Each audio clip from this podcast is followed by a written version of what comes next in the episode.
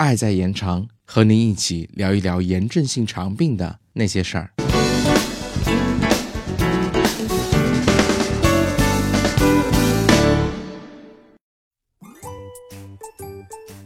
Hello，大家好，欢迎回到 CCCF 小广播。上期我们已经谈过了激素这一类药物在炎症性肠病和其他疾病中的神奇疗效，但是这位大工程也会有另一面，它会有很多的副作用。最容易被我们看到的呢是外表的改变，长期大量使用激素的患者会出现一种哭星帽、及水牛背、满月脸、多毛、皮肤变薄等表现，就是一种虎背熊腰加上打肿脸的鲍曼形象了。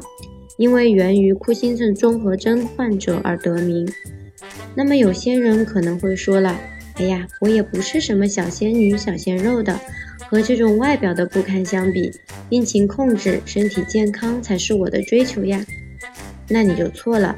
大量激素的使用也会引起不少内在的健康威胁，更是医生处方激素时最为担心和需要监控的地方，比如诱发或者加重感染、溃疡病。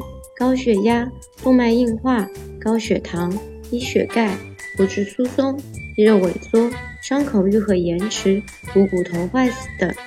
儿童患者还可能会导致生长发育的抑制，每一个都会是健康上的大问题。那到这里呢，被告知激素暂时不能减量的患者，请继续保持淡定，不要担心。您的这种情况是疾病暂时没有得到控制，或者是复发了。您所需要的只是换药或者手术，或是需要配合免疫制剂进行维持缓解。因为激素就像是先锋兵，是快速促进或者诱导病情缓解的。维持缓解则需要后备军的支持，比如免疫制剂。自古就有鱼与熊掌不可兼得之说。激素治疗 IBD 等疾病，就是神奇疗效和副作用、解药和毒药之间的权衡。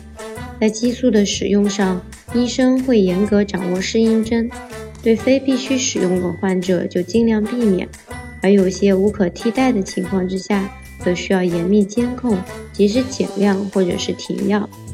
所以各位千万不要太过膜拜或者依赖激素的长期使用。更不要因为过于担心而避免使用激素哦。好啦，本期节目就到这里了，我们下期再见。本期主播小鹿跑跑，本期剪辑雷蒙酱。